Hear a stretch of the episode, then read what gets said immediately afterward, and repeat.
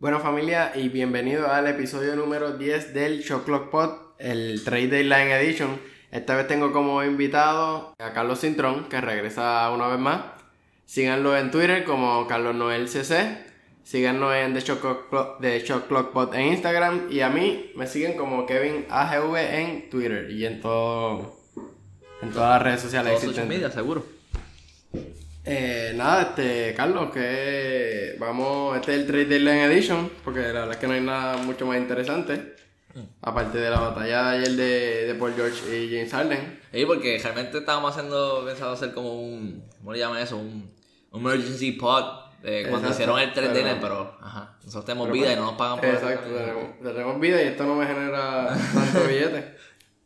So que vamos a... Pues nada, este, vamos a hacer, vamos a empezar a hablar de, de los trades, hablamos de cuál primero. Bueno, tenemos- Es que hubieron tan pocos que no tenemos para hablar de eso. Tenemos, Psych. tenemos bastante, tenemos... ok, vamos a empezar con el primero que pasó, que fue el de Porzingis. El de Porzingis. Que fue el primero Sí. de, los, de los grandes. Ajá. Nada, Dallas, Dallas cambia a Dennis Smith Jr., DeAndre Jordan, Wesley Matthews, dos picks de primera ronda, se lo cambian a New York por Kristaps Porzingis, Tim Hardaway Jr., Corneli Tre- y Trey Burke. ¿Qué, ¿Qué tú me dices de...? Empezando hablando por el lado de Nueva York, pues es claro ya realmente que Porzingis tenía un descontento con la franquicia. O sea, él lleva desde que Phil Jackson estaba ahí como que peleando con el management, como que no saben qué es lo que, quieren hacer con la franquicia, él quiere competir, él quiere hacer otras cosas. Entonces, pues, o sea, por sí que tampoco es que, ¿verdad? Que es como le dicen el Unicorn, que es un jugador que jamás, bueno, no es que no jamás se haya visto, pero es, es único, es especial. Y, pero siempre se ha estado también bastante lesionado, entonces, mirándose el futuro, ya primero que él estaba en descontento con la franquicia, y segundo que también no es un jugador que es LeBron James, que nunca jamás en su vida se ha lesionado. Él tiene una larga lista de injuries, so que mejor cambiarlo ahora que cuando pierda valor, ¿verdad? Porque uno no sabe cómo va a regresar después de esta lesión. ¿Quién sabe si no regresa a ser lo que él era?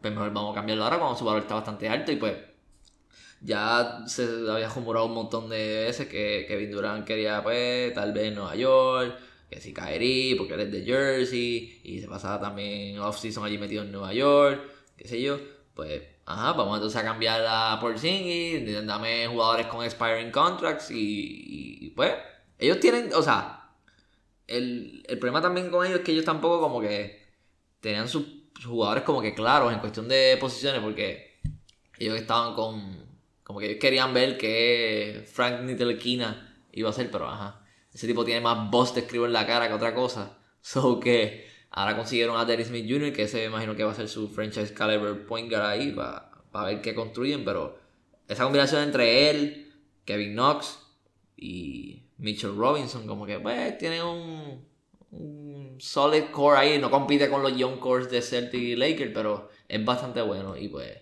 por lo menos pues ya con esa pues son un chojo de contratos que son ahí de rookie, que eso básicamente lo que le pagan es una miseria y tienen ya como 74 millones en capsule y para pa, ¿sabes? Para esto, para este verano, tú sabes que este verano todo el mundo quiere coger a todo el mundo. Yo quiero a Durant, yo quiero a Clay Thompson, yo quiero a, a Kyrie, yo quiero a todo el mundo. Otra cosa es que lo consigan, pues la, la cosa más nick que puede suceder es que literalmente limpien todo el pay y terminen dándole 90, 90 embustes, ¿no? Como el Supermax a Tobias.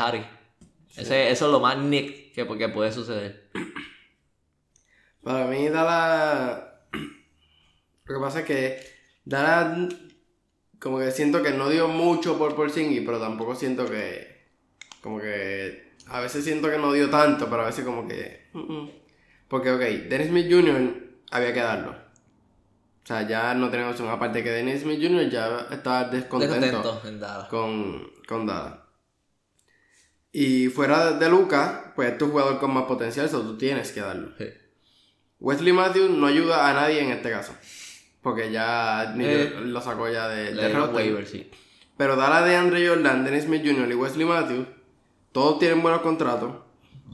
Pues a mí me parecía, bueno, si, si New York piensa seguir la estrella en este offseason, Pues me parecía como que Está- es un buen haul por, por Singy. Porque se estaba jugando también que ellos soltaron a Wesley Matthews, pues porque, ajá, porque no tienen ningún tipo de error. Además, ellos tienen otros jugadores que hacen lo que él hace, eso que realmente. Además, entonces también para qué lo van a querer ahí, porque ellos lo que quieren es perder el juego. Tú quieres un win que te meta cuatro triples en juego, como que no, pierdes, porque eso es lo que necesitamos. Queremos un high pick.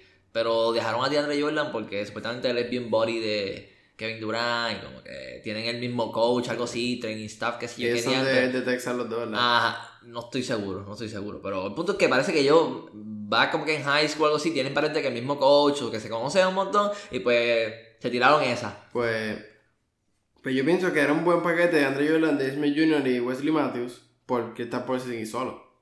Pero New York quería salir del contrato de Tim Hardaway, Que eso era aquí. que eso era el contrato, y Cornell y Dribble son por simplemente por tirarlo ahí porque no. Eso de salary wave, como Sí, que eso no, no ayuda a nadie. Ahora, darle dos picks de primera ronda a mí me parece un poquito extra. Porque aparte que al Porzingis saber que, o sea, al Porzingis dejar saber que él no va a firmar con ellos. Como que ya estás arriesgando tu futuro ahí, porque tú no Y- sabes qué va a salir de Porzingis. Si regresa y es lo que era en Nueva York, pues, oh, tremendo. Y no solamente eso, Porzingis ya...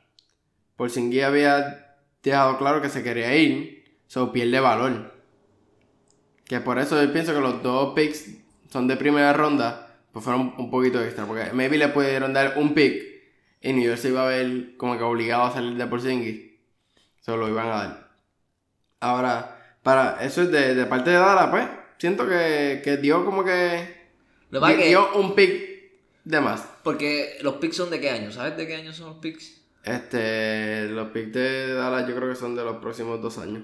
Pues, porque lo que pasa es que, o sea, ya Mark Cuban se sabe que a él no le importa los picks porque cuando él cambió por Lucas, o sea, le dio el de este año de ellos de Dallas, se lo dio a Atlanta, que la gente como que vacila un poquito a Atlanta, pero Atlanta tiene un core ahí bien interesante, o sea, ellos saben lo que están haciendo, ellos tienen un norte, como que están claros en lo que están haciendo. Y pues, ya básicamente Mark Cuban dijo, nosotros estamos, nos estamos jugando por Doncic y por Porzingis, que no está mal, porque son dos jugadores que son calibre y son bastante buenos. Pero volviendo al punto otra vez, esto no... Tal vez en el 2010 tú tenías a un jugador como Du- Doncic y Porzingis y tú decías, wow, Dallas, top 3 en el East. Ahora mismo tú necesitas otra tercera pieza. Para tú competir en el West con esos dos, tú necesitas otra pieza. Sí, y básicamente ya te quedaste como que con qué, qué tú vas a ofrecer. Tú puedes... En free agency tú no vas a conseguir nada. Porque tú tienes que ver primero que va a salir de Porzingis, que va a salir... Doncic se sabe que es un producto completo. Pero en Porzingis pues tiene que probarse.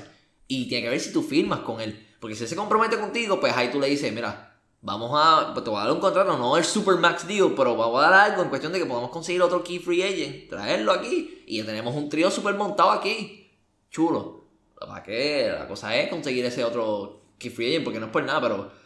eh, Esto, este es el verano en que jugadores como Chris Middleton, como Tobias Harris van a conseguir los Supermax deal que de aquí a tres años van a decir, wow, yo no sé cómo la gente le pagaron esa cantidad a ese jugador. Exacto. Pues para mí, ok, New York salió de... New York salió del pésimo contrato de Tim Hardaway, que es un contrato de 40 millones por, por este año y por el que viene. Son 40 millones por este año y por el que viene, y salen de dos roleplayers, que como ya te dije, no hace mucho impacto en ninguno de los dos equipos. Pero este trade para mí tiene dos factores. Obviamente la salud de Porzingis, porque. Porzingis siempre está lesionado. Y obviamente, o sea, la salud de Porzingis es algo que hay que coger con pinza.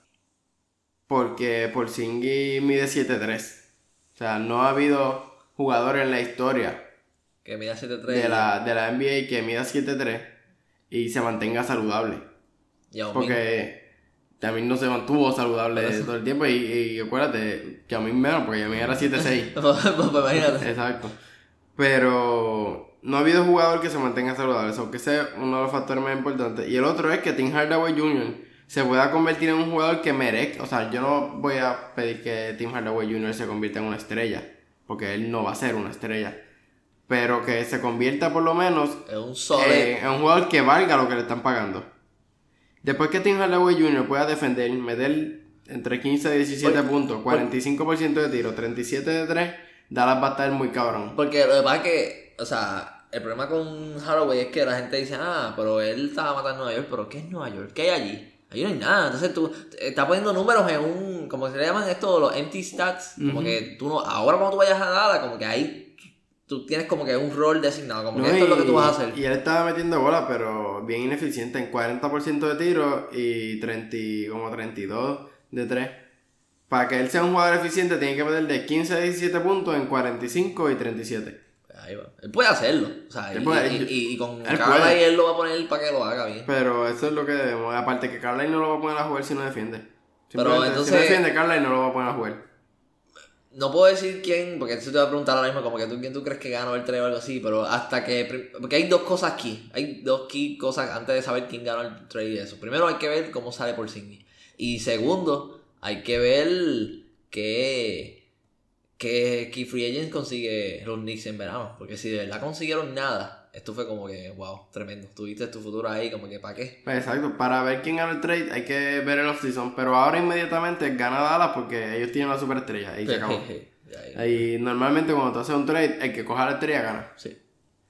So, pues definitivamente, por ahora es Dallas. Pero, bueno, hay que, hay que ver, esto no es un trade de esos que tú dices, ah, ganó fulano, sutano, cuando empieza, o sea, tan pronto se acaba el trade. Otro trade que hizo Dallas fue Harrison Barnes. Lo envió a Sacramento por Justin Jackson y Zach Randolph. Que le dieron wave. Que le dieron wave a Zach Randolph rápido. Sí. Pero es que tú tienes que darle a wave a Zach Randolph porque Zach Randolph es un jugador que se debió retirar tan pronto se fue de Memphis. Pues no, ahora, ahora ha firmado un 10 day contract con Memphis y se retira. Feliz en Memphis. Sí, porque es que él, no es un jugador que. Lo peor de eso es que entonces el trade termina siendo Harrison Barnes por Justin Jackson. O sea, eso es un pésimo. Para Dallas, eso es un pésimo trade. Eh, Harrison Barnes es un buen jugador. Esta temporada él ha sido inconsistente con los porcientos. Pero él ha tenido temporadas de, de 38% de 3. Y el tipo defiende. El tipo es atlético. Joven. Él todavía tiene 26 años. Te mete 18 puntos por juego. Y eh, ha demostrado ya ser un tirador decente. Entonces lo cambia por Zach Randolph, que se debió retirar cuando salía de Memphis. Le da wave. Y te, te quedas con Justin Jackson, que tiene potencial, pero él no ha demostrado nada.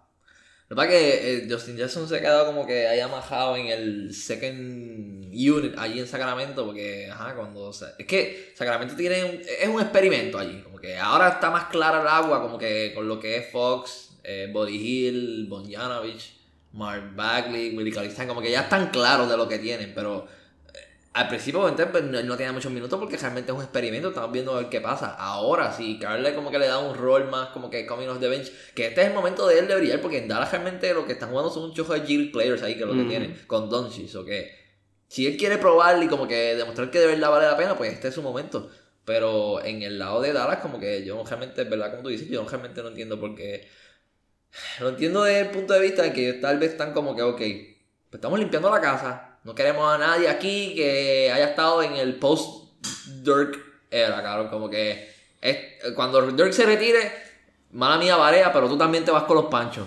Y nos vamos a quedar con Donchi por Singh. Y de aquí vamos a construir el equipo. Ya está, así de sencillo. Y, y él también, pues. No voy a decir que, ellos tienen como que aspiraciones de entrar como que en el free agent market, porque realmente tampoco ellos están en esa posición.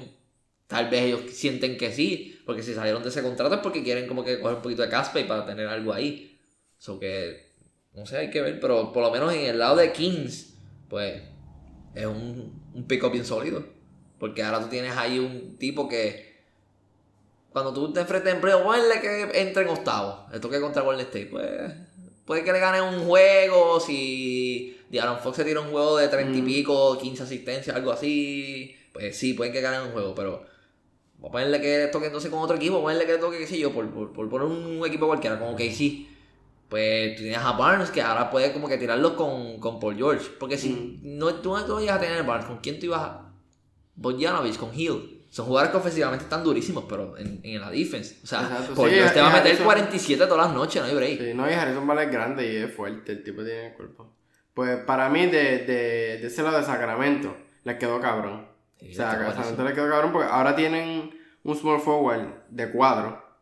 Porque lo que ellos tenían antes, o sea, son un small forward de banca. Sí, por eso. Entonces ahora tienen un small forward de cuadro que defiende, que puede meter el triple y todavía puede ser mejor porque él no está en sus prime years. Él tiene 26 Y años. encaja bien brutal también con lo que ellos están haciendo porque ellos son un equipo que coge un montón, como que son Son bien fast corre, entonces tú tienes a Harrison es bien atlético, aunque él no tiene cuerpo. Tú le ves el cuerpo y tú Ajá, no- como que no encaja, pero. pero- Pero, pero el tipo es bien atlético. Sí. El tipo. O sea, joven. Todos esos jugadores son jóvenes. es un buen contrato también que tienes ahí. que- Exacto, que para mí es sacar un Y también como que tienes una presencia veterana ahí porque él ganó con Golden State. Eso a veces la gente, se, la gente se le olvida a veces un poco que él fue, que estuvo en 2015 con... Él fue de ese producto de que drafteo de Golden State. que- 2015 y 2016. pues, 2015. Que pues jugó bien mierda en 2016. Pero, pero- pero la gente lo recuerda mucho por 2015. sí. Pues- pero, pero exacto, él fue a, a la final dos veces. Pues eso, que tienen ese jugador que sabe lo que significa ganar. Y que- es un buen jugador. Tú no puedes decir que en Golden State era un jugador cualquiera. Y también Él también de estos jugadores que él no va a entrar como que bien cocky, como que, ah, yo soy aquí el campeón, yo soy el que he ganado, yo voy a meter mano. Porque lo que la gente también estaba comentando mucho es que decían, ah, yo no sé por qué ellos salieron de Chomper, porque ya estoy, ya estoy tirando otro tres aquí si no voy por fuera de tema, pero eh, están diciendo como que Chomper fue un jugador que, o sea, tenía buen chemistry durante el equipo, como que él era este jugador que apoyaba un montón a los chamacos, como que le decía "Haz esto, a esto otro, siempre estaba como que en la banca pompeando, eso que era un jugador que era bastante bueno, tal vez en la cancha hacía cosas que eh, y no encajaba muy bien con lo que querían hacer, pero era un buen pico, como que lo tenían ahí como que qué bueno, pero ajá, si tú todos los días te van a escoger entre Harrison Barnes y Mike Shumpert, tú vas a coger a Harrison Barnes, ok. Exacto. Después fue New Orleans, que cambia a Mirotic. Mirotic. Se lo dan a Milwaukee por Jason Smith, Stanley Johnson y cuatro, cuatro picks de segunda ronda. Tiempo, tiempo, tiempo. Porque eso fue un. Ok. Primero, eso fue un trade que hizo primero Detroit con Tom Maker. Como que le dieron. Eh, Johnson. ese, ese trade fue bien querido porque parece que swapearon a Stanley Johnson con Tom Maker. Que tú has visto. Madre mía, que le comenté esto, pero tú has visto lo, lo, lo que la gente comenta de Tom Maker. Que dicen que él tiene como 34 años. Así que, que él no tiene. Que como que no tiene un birth certificate o algo así. La gente dice Sí. que realmente tiene como 30 y pico de años. Y cuando leí eso, yo dije, ay, virgen. Y yo no sé qué tan probable es eso, porque eso suena algo como que un mito de de, de Ah, la NBA antigua. Ajá, pero hace un poquito de sentido también porque no es tampoco por estar diciendo esas cosas, pero. Ajá, ¿en ¿dónde fue que nació? En la República, yo no sé dónde diantre. Mm. So que hace un poquito sentido que, que, qué sé yo, que siempre se quedó joven y, y, pues, cuando vienes a ver, tiene un tipo de 34 años pasándose por uno de 19. Pero. Pues sí, ese fue el pick que Detroit hizo con Milwaukee de Tom Maker y Stanley Johnson. Pero eso es otro trade que. Pero, eh, pero a lo que te refiero es que en ese trade como que se eh, como que swampearon unos picks, qué yo, entonces después lo cambiaron para New Orleans. para New Orleans. Ajá, como que ahí fue que empezaron picks, por eso es que tienen como que. Saben que tienen como picks. cuatro picks, pero no fue que un equipo le ofreció cuatro picks a uno. sí, fue pero, que hizo un cambio y de, de eso cogió pero, es, pero es bien sólido, ¿sabes? Pero como quiera, como quiera, o sea, para mí New Orleans, como siempre, hizo una mierda de trade. Como siempre. Porque salen de Mirotic, que es un buen jugador, y automátic- Es que ellos también- automáticamente ellos se ponen pe- eh, peores. Es que primero que eso es lo que ellos quieren. Primero porque ellos, ellos están poniendo a todos sus jugadores en el trade market, menos a Drew Holiday, porque ellos dijeron que Drew Holiday como que le gustaría quedarse con ellos. Pero al gesto, Mirotic, eh, eh, Julius Randle, a todos los tienen en el trade block, a Airford Payton, a todito. Y entonces, ¿para qué tú quieres quedarte con Mirotic o con... Porque ahora pusieron a jugar a Anthony Davis. Tú no quieres eso porque tú lo que quieres es lotería, o sea, tú quieres un high draft pick. Entonces, ¿para qué tú vas a ponerte a jugar con Mirotic, con Randall, con toda esa gente cuando sabes que ellos probablemente te ganen un par de juegos? Eso que hace sentido que los estén cambiando y además ellos también quieren salir de todo. Ellos quieren como que un fresh start, como que vamos a empezar, olvídate de toda esta gente, ese John Core que empezamos a montar. El problema con New es que cada vez que ellos hacen un trade, como que atachan un pick y ahí se jodió el futuro. Ahí como que Sí, cuando vienes a ver, y todos los picks de ellos de aquí a tres años están comprometidos. Eso que te fastidiaste, eso que. Por eso es que también hay tanta presión con este trade que ellos van a hacer ahora, porque ellos saben que ellos tienen que conseguir un jugador que valga la pena, porque si no se van para Seattle, sí o sí. Eso no hay un. Exacto, este, New Orleans es una franquicia que, como lo han dirigido, van a, va a vendida, 100%. Pero, pues nada, cogen a Mirotic, o sea, sacan a Mirotic, automáticamente se ponen peor, reciben cuatro picks de segunda ronda, pero como son New Orleans, van a coger un montón de mojones que van a estar fuera eh, en tres años. O sea, además, en el segundo año de, de, esos cuatro picks, tres en el segundo año van a estar fuera de la liga. Porque eso es lo que hace New Orleans. Milwaukee, como que siento que dio mucho porque cuatro picks tú lo puedes ofrecer por otra cosa. Pero. Pero pues ellos necesitaban un, un stretch 4 y consiguieron un stretch 4. Y un buen stretch 4, porque la gente a veces se olvida un poquito porque cuando Minucci estaba en Bulls, él estaba masacrando bien duro. No, mira, te estaba matando. Y la cosa es que. aunque- O sea, aunque son picks de segunda ronda, pues era como que un poquito mucho. Pero la verdad es que esos picks no los van a ayudar ahora.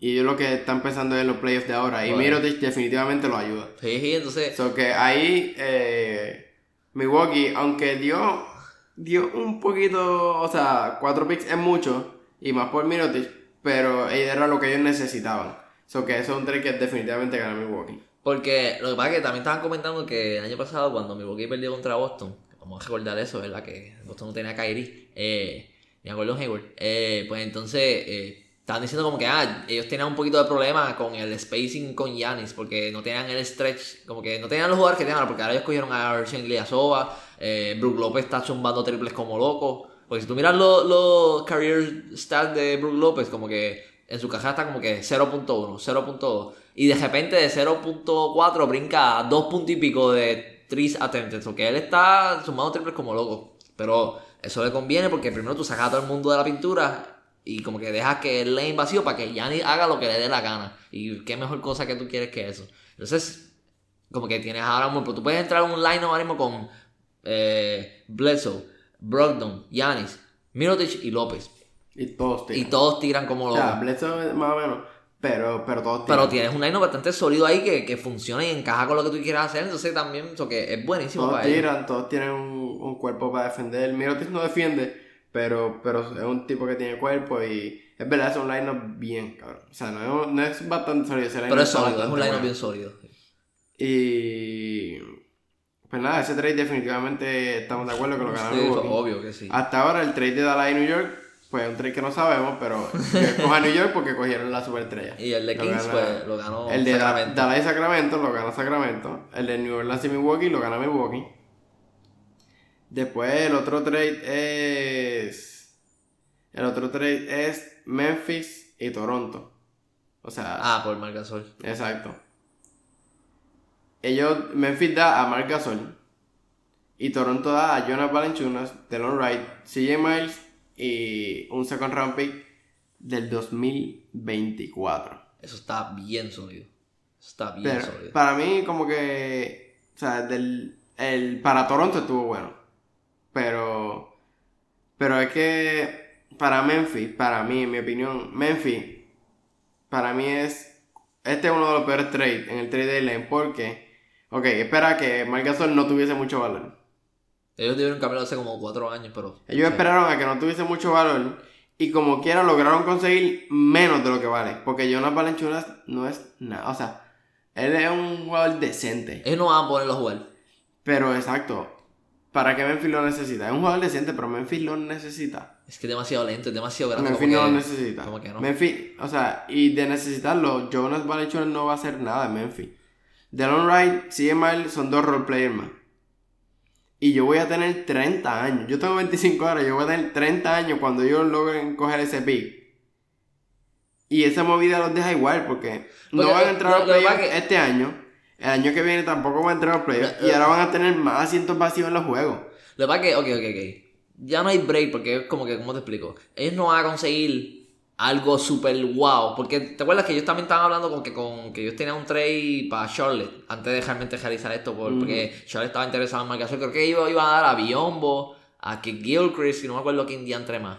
Era algo así, no sé, era Marvin Williams, era un trade paquetito así. Lo que pasa es que yo, yo escuché como que sources ahí, como que reports, que, que estaban diciendo que eh, esta gente en los Hornets estaban como que tratando de empujarle a Frank Kaminsky. Y ellos como que nosotros no queremos esa batata. So que no traten de empujarlo en el tío porque nosotros lo vamos a dar. Pues como que obviamente Toronto llamó rápido y le dijeron, mira, te vamos a dar estos jugadores y pues ese pick, como que dije, pues está bien. Pero lo que quiero oír es que la- a veces la gente piensa como que, ah, que si Balanchuna es un tipo que es súper lento, que, que, que es grande, que. Pero tú miras hacia el pasado, como que ese siempre ha sido el estilo de Memphis. Como que Memphis tampoco es un equipo que tú digas, coge a las mías, no es un Sacramento. Ellos siempre han- se, se han definido como que jugar lockdown defense, bajando el pace del juego. Como que vamos a jugar en el half court y vamos a, vamos a hacer que tú tengas que, que, que, que no, porque el juego en cajera, eso no, así no sirve. Vamos a jugar lento y eso es lo que nosotros tenemos y así te vamos a defender y te vamos a hacer que por debajo de 95 puntos y así te vamos a ganar. Siempre ha sido así. O sea que yo no sé si ellos están tratando de perseguir ese mismo estilo con Valenciunas. En este momento, este trade por Valenciunas, eh, ¿cuál- ¿tú sabes si el contrato de Valenciunas ahí? ¿Tú sabes si él estaba bajo contrato o algo así? Si está un expiring o algo así. Porque si está un expiring es como que el año que viene él no va a estar en Memphis, eso te lo aseguro. Pero si tienes algo como que eso de ahí, pues lo puedes tirar en el medio, a lo que tú haces el rebuild, como que es algo para tirarla ahí. Que Valenciunas a veces la gente pensaba que es una mierda, pero él te puede meter 28 puntos y cogerte 15 rebotes. Él puede hacer eso. Eso que tampoco te confundas, pero... Para mí lo que pasa es que el Memphis, ellos no van para ningún lado ahora y no van para ningún lado el, el año que viene. El próximo año no van para ningún lado. Y tú querer adquirir los jugadores para tú tener tu lockdown defense, cada vez es más difícil. Y para mí es como ya hora de dejar atrás el grit and grind era y no tratar de reemplazar tus jugadores que te hicieron esa era, como Zach Randall, eh, Gasol, Mike Conley. No tratar de reemplazarlo por jugadores que te hagan lo mismo. O buscar jugadores. Ya es, ya es tiempo de, de pichar por el carajo el grit and grind. Porque fue exitoso en cierto punto, porque llegaron a final de conferencia una vez. Este, Le ganaron a San Antonio con, siendo un hit ellos, seed. ellos le ganaron a San Antonio, ellos ellos fueron los que eliminaron a los Clippers. Creo que los Clippers estaban 2 a 0 arriba. Y, ellos- se el comeback. y hicieron el comeback. Fue exitoso porque ellos no tenían esos jugadores que tú dijeras son super estrellas. Y, pero, y para Y- una y franquicia así de low market, como que Y, es y para una franquicia que no tenía nada, pero ahí se quedaron. Y como que si no fue ex- completamente exitoso en el pasado, ya esos jugadores son 6 años más viejos. 5 años más viejos, ya, ya hora de, de dejar eso atrás. Y Toronto, para mí, pues se ponen duros ya que tiene un centro que me da el triple. Defiende, aunque tenga 34, todavía defiende. Es buen pasador. Y si querían competir, pues definitivamente ellos necesitaban un buen centro. Y ahora lo tienen. Para mí no es. Ah, diablo, este, Toronto están durísimo ahora. Están un poquito mejor. Y ya. Realmente como que, o sea, yo entiendo que esto no es, ok, ok, tal vez uno dirá como que, ah, vamos a, vamos a traer, porque ahora mismo Masai Ujiri está literalmente tirando lo- todos los casquillos, todo está tirando como que jugándosela en que Kuwait, porque yo siento que para que Kuwait se quede en Toronto ellos tienen que mínimo llegar mínimo Eastern Conference Finals, mínimo. Llegar a una final, bien, y si la ganan mejor aún, pero nada de eso te asegura que Kuwait se vaya a quedar. Entonces, pues, él está como que. Esto es más, esto es más como un statement trade, como que diciendo a Kuwait, como que, mira, nosotros nos estamos esforzando de verdad para ganar ahora, contigo. Como que. Marcasol no va a ser un jugador que. Vamos a verle que Kuwait firme ahí por un Supermax deal, 5 años, yo no sé cuántos millones. Marcasol no va a estar en todos esos 5 años. Exacto. Eso es un mood ahora para demostrarle más a Kuwait como que nos estamos esforzando en que en ganar ahora y que demostrándote que sí, que nos importa que te quedes aquí. No, y también es un move que Milwaukee hizo sus cambios. Philadelphia hizo sus cambios, pues. Porque no queremos que quedarnos atrás, sí. Nosotros tenemos que hacer algo porque... Y la verdad es que pues sí mejoraron un poco. Yo no estoy diciendo que no. Pero pues para mí es un poco. Claro, para mí este trade ellos lo ganan porque Memphis va a terminar haciendo nada. Sí. O sea, no es por el simple hecho de que ellos cogieron a Marc Gasol ganaron. No, es porque eh, Memphis va a terminar haciendo nada. Denon Wright y J. Miles son dos role players.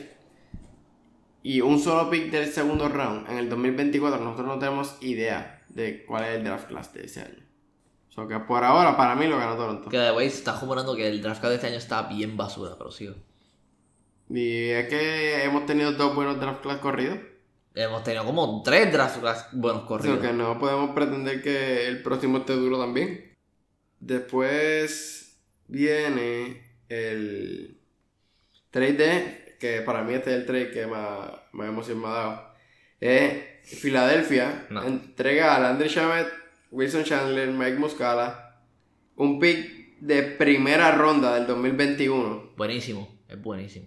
que ese era el de Miami. Ese es bueno. Se lo entrega a los Clippers por Tobias Harris, Boba Marjanovic y Mike Scott.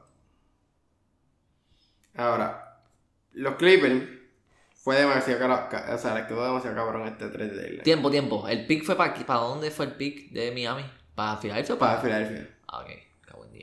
Entonces, ahora mismo, este, a los Clippers para mí les fue demasiado cabrón este trade deadline.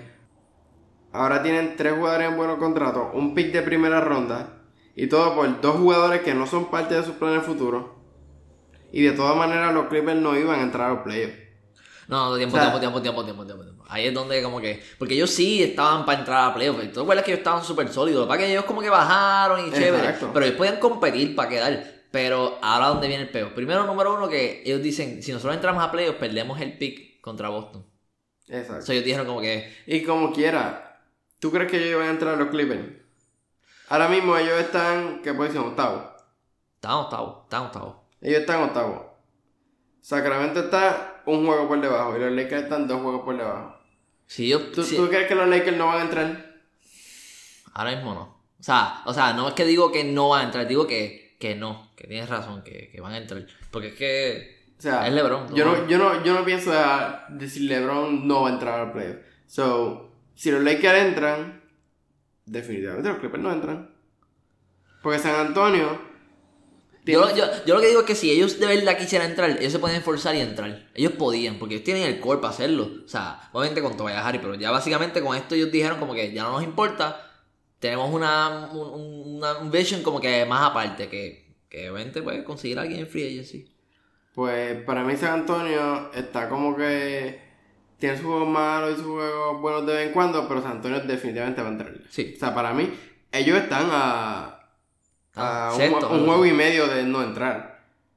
Pero son los Clippers que se acaban de poner peor para este season. Sí, que van, van, pues no van a entrar. El no. trailer quedó bueno, pero para este season ellos están peor. Sí. Sacramento, que pues mejoró, que maybe pueda que entre. Entonces puede que se quede fuera San Antonio o los Lakers. Pero para ti San Antonio no se va a quedar fuera, ni para mí tampoco.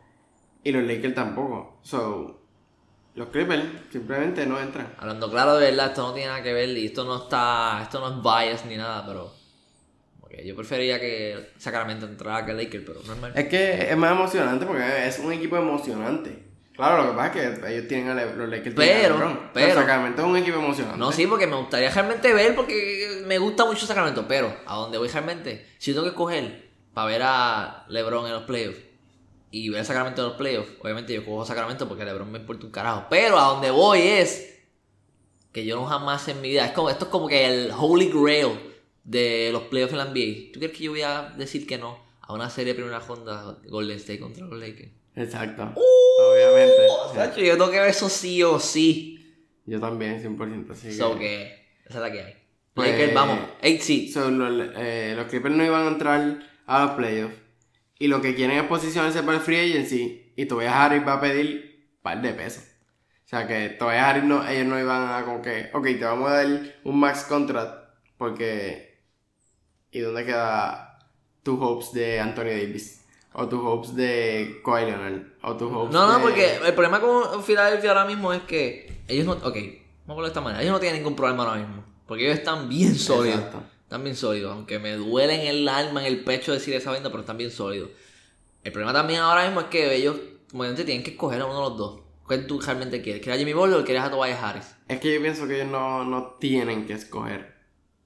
Porque vamos a poner que Filadelfia llegue a las finales. O sea, porque están bien duros. No, Sí. es, no es una idea. Sí, no, es garete. verdad, es verdad, Eso no es un hot take decir Filadelfia puede llegar a las finales.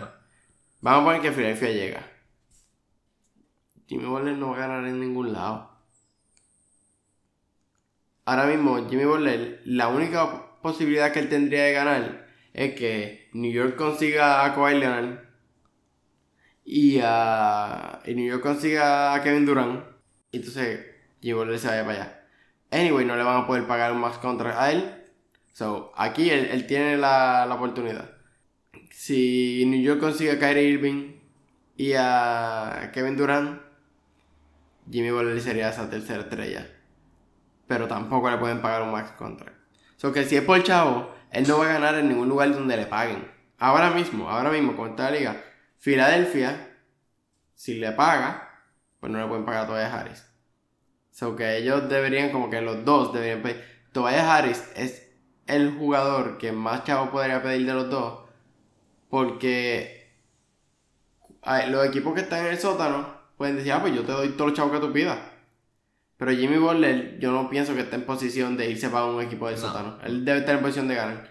So, para mí, él no debe, no y, con lo que, pedir. y con lo que pasó en Minnesota, eh, Eh. él, no, él no quiere estar en un equipo perdedor. Exacto, así que para mí, eh, él se queda. Ahora, Filadelfia están tomando un riesgo bien cabrón. Porque Filadelfia tiene a Tobias Harris, que se les pide el contrato ahora. Y para coger a Tobias Harris, ellos salieron de Wilson Chandler y de un pick, eh, del pick de Miami, que es en dos años. Que será un asset bastante duro. O sea, el año que viene el otro. Lo van a hacer bien duro. Entonces, para conseguir entonces a Jimmy Butler, ellos también salieron de. Ellos salieron de Covington, y de Saric. de Saric y de un second round del 2022. La verdad que O sea, ellos, ellos salieron, ellos han salido De Covington, de Saric. de Saric, de Bayless, de un second round del, del 2022.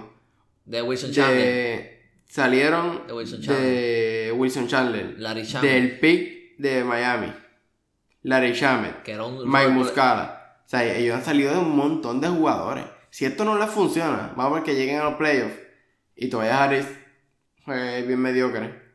Jimmy Butler hasta ahora para mí está jugando bien. Sí.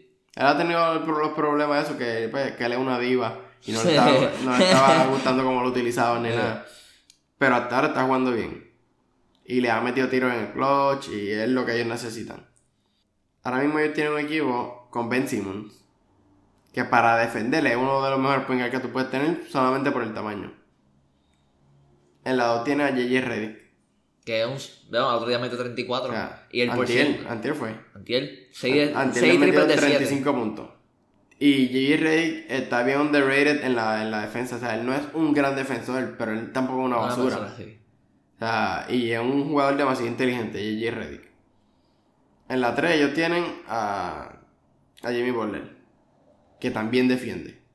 Es de los mejores que defiende. Hoy NBA defense. Entonces tú tienes tres jugadores que defienden, dos jugadores que te, met- te meten el triple. Los tres pueden anotar. Este. Redick es pequeño, no tiene tamaño, pero Ben Simmons tiene un tamaño Que es demasiado increíble. El Jimmy Butler tiene un buen tamaño. Y eso solamente en la 1, 2 y 3. Porque en la 5 tienes a fucking Joel Embiid. En la 5 tú tienes a Joel Embiid. Y ahora tú vas a tener, tú puedes tener en la 4 a Tobias Harris. Es un, un line estúpido. O sea, entonces, que tu frontcourt sea Jimmy Butler, Tobias Harris que mete el triple, Tobias Harris que anota de muchas maneras, Tobias Harris que tiene tamaño, Tobias Harris que defiende, y Joel Embiid que es la segunda avenida de Hakim Olajuwon, pero más fuerte. o sea, él es Hakim Olajuwon, o sea, no es El más puta, tal vez. pero es lo más cerca que hemos visto a Hakim Olajuwon, pero más fuerte. Y mete el triple. Triple. Para mí tienen un equipo demasiado cabrón y se están tomando un riesgo. Que se les vaya Tobias Harris, se les vaya... No, porque aquí es donde viene, o sea, ellos ahora mismo se sabe que ellos lo que van es que vamos a ganar este año. Ellos están all in. A mí no me importa que Milwaukee tenga a Giannis, a mí no me importa que ustedes tengan a Boston, que se van. No, ellos van all in. Ellos vamos a ganar ahora. Se fastidie. Pero, a donde viene un ejemplo, ahora mismo ellos tienen un lineup que si ellos sacan a JJ Reddick, vamos a ponerle, sí, vamos a ponerle decir que saca a JJ Reddick, ponga, qué sé yo, ellos tienen que tener a alguien por ahí, no me acuerdo quién. Y pueden tener un lineup que defensively, el más pequeño que ellos puedan tener es como de 6'5. Sí, ¿no? Y, o sea, ¿Qué, ellos- qué- tú me cuentas de ellos eso? tienen un equipo demasiado grande. Que, Pero- eh, porque, porque el problema es que la gente dice, ah, este, tú puedes pasarle por encima a todo el mundo. Porque estaban como que comparándolos como que head to head. Ah, Kyle Lowry contra Ben Simmons, sí, chévere. Pero el problema es que dice, ah, Kyle, eh, ok. ¿Tú crees que Kyle Lowry pueda defender entonces a Ben Simmons? Por favor. ¿Tú crees que no, no defiende a los... ¿Tú crees que Terry Rozier o Kyrie Irving... Porque Kyrie Irving puede que... No, ok, mala mía. Puede que no.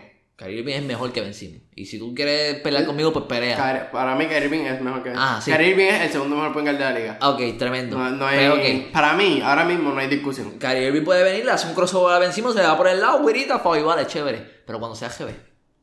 Kyrie Irving no puede defender a Ben Simmons. Y no solamente eso. Si Kyrie Irving se lo va por el lado de Ben Simmons, tiene que lidiar Con Jimmy Butler. Toba- con Tobias Harris Y eh, Joel Embiid, claro, Kyrie Irving es un mago.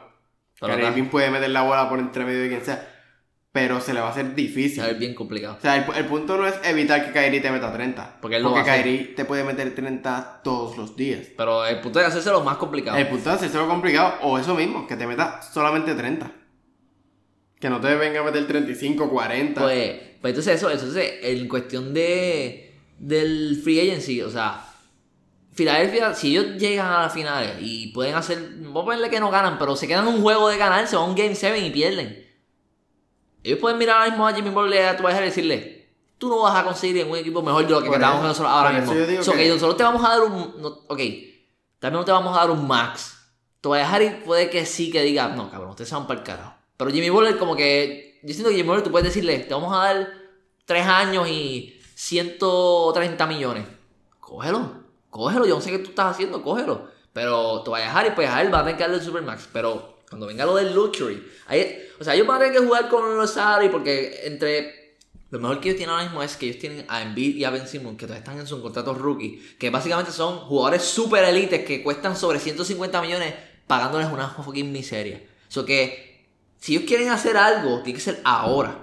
Porque si ellos le dan un contrato de max a Tobias Harris y le dan uno ahí a Jimmy, y... no, no, no porque eso se les vaya, pero cuando. Es como que, por ejemplo, pues tenemos una ventana. Porque cuando vencimos hit free agency, va a abrir la cartera. Y equipos van a ofrecerle un billete serio. Y me cago en Rick Paul mil millones de veces, pero ese cabrón va a empezar a joder. Oh, Ben Simmons, let's go to LA. Cállate la boca, cabrón, tú eres un mamabicho. Porque es que, no- mala mía, es que él es. Cabrón, esta mierda del Anthony Davis 3, que no estoy, quiero cambiar de tema, pero vamos a hablar de eso ya mismo, si es que nos da tiempo. Eh. Nada, Rick Paul es un infeliz. Y pues. Eh, pero eso pasa con, con Filadelfia. Ellos tienen un core demasiado estúpido. O que ellos pueden hacer algo bien chévere. Pero tienen que averiguar qué es lo que van a hacer con todas sus movidas. Porque puede que, puede que ganen. Pero en resumir todo esto, la NBA está construida para que tú. Si tú.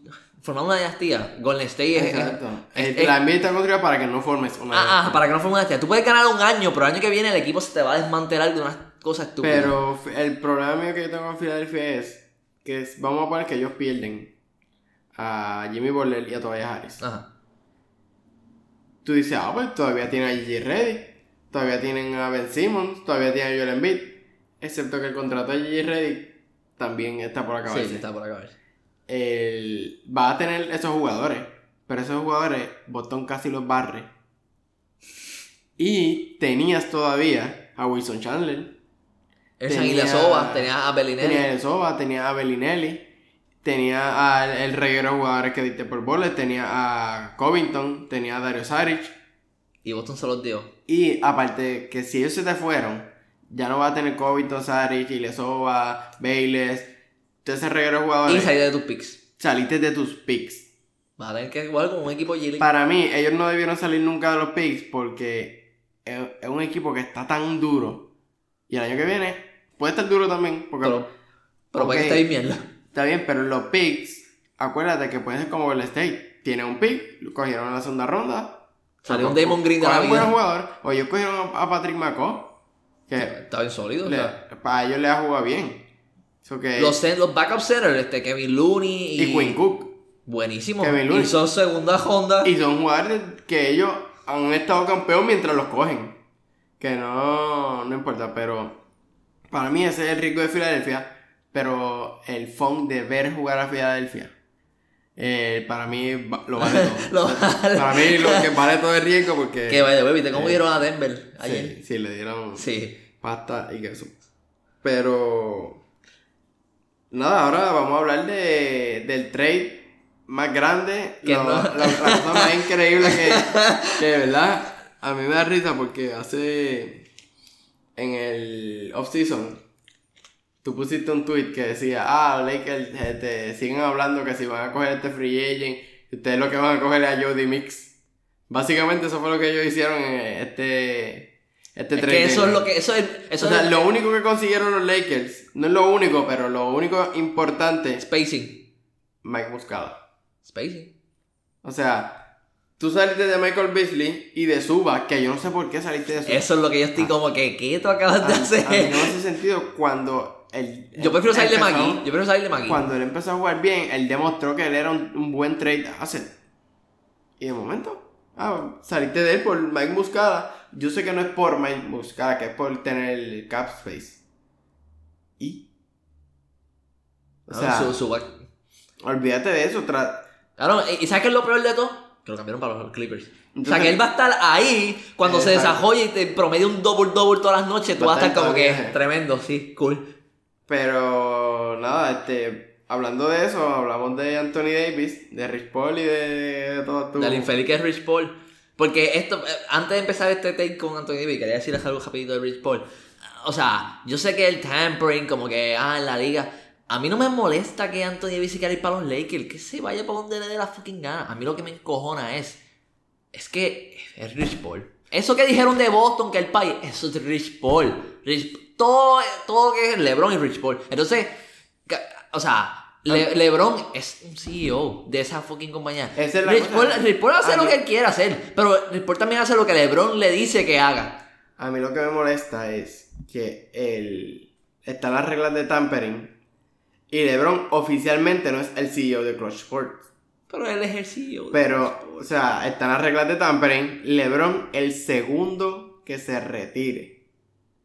Va a pasar un segundo en que LeBron se retire. Tú vas a entrar a Wikipedia, vas a poner Clutch Sports y vas a poner CEO. este co-CEO LeBron James, Rich Paul. O sea, LeBron es el básicamente LeBron es un dueño de una compañía que firma jugadores.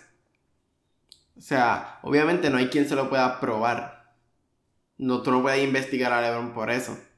Es que, es que, eh, ok, primero que cuando, como no hay una causa, pues entonces tú no puedes investigar, tú no puedes decir un día levantarte y dices, quiero investigar a LeBron por esto. O sea, tiene que haber pasado algo para qué. Pero toda esta cosa de que, ah, que sí, por eso es que, ok, yo entiendo que los Pelicans no quisieron cambiar a los Lakers porque esa oferta que le hicieron la segunda estaba bien cabrona.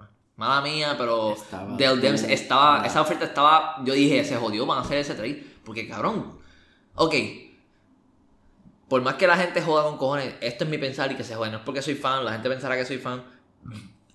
El Young Core de Boston es mejor que el Young Core de los Lakers. Que 100%, se joda. sí. Que se joda. Porque, y por la única razón que digo esto es porque con Young Core de Boston está aprobado. Sí, no- Taylor Shield te puede ganar un juego de playoff. Para mí el problema de ese offer es te ofrecieron todo lo que tenían los Lakers. Tú puedes dejar esa franquicia sin nada. Simplemente dijeron que no. O sea, ellos le ofrecieron picks. Ellos le ofrecieron.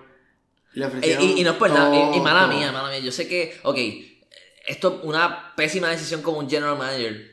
Pero a mí me huele que lit- literalmente él dijo: Yo no te voy a cambiar a los, a los- a los Pelicans. ¿Por qué? ¿Por qué? ¿Por qué? ¿Por qué? ¿Por qué no? No, porque porque pero- primero que tú. Primero que estarías tú ganando, me estás haciendo ver que yo estoy ganando, que tal vez sí, pero yo no te voy a dar ese placer. ¿Sabes por qué? Porque primero que Rich Paul a mí no va a decirme qué es lo que yo tengo que hacer. Fuck Rich Paul, Pa- yo voy a hacer lo que yo quiero hacer. Para mí es como que la liga debe estar bien contenta que Anthony Davis no se fue para los Lakers. Porque la liga quiere hacer un statement que los jugadores no son los que mandan.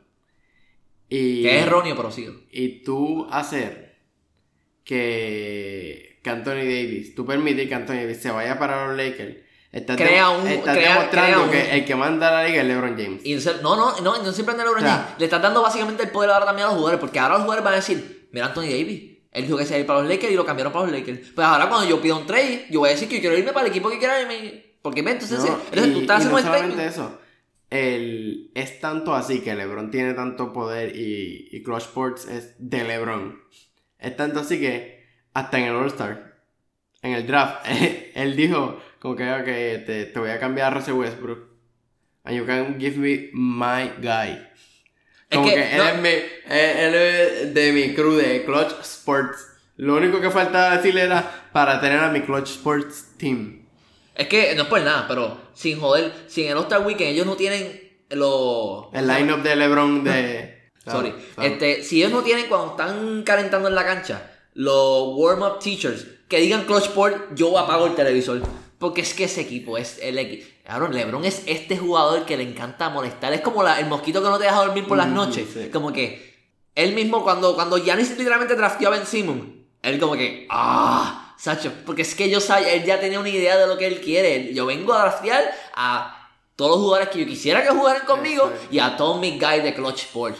Yo no quiero aquí a nadie que no sea nada mío. Que si, vamos a ponerle Westbrook. Westbrook es un jugador bien caro. No, fuck Westbrook. Yo no quiero ese cabrón. Yo quiero a Ben Simmons porque es mi nene. Pues nada, este, ya se nos está acabando el tiempo. Básicamente, sí, ya, básicamente ya se nos acabó. Lo próximo que, que hay en la Liga del All-Star. Digo que vamos a ver qué pasa. De verdad que predicción por que- encimita, eh, Team Giannis va a ganar.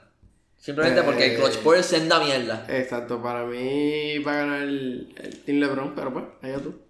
Vas a perder.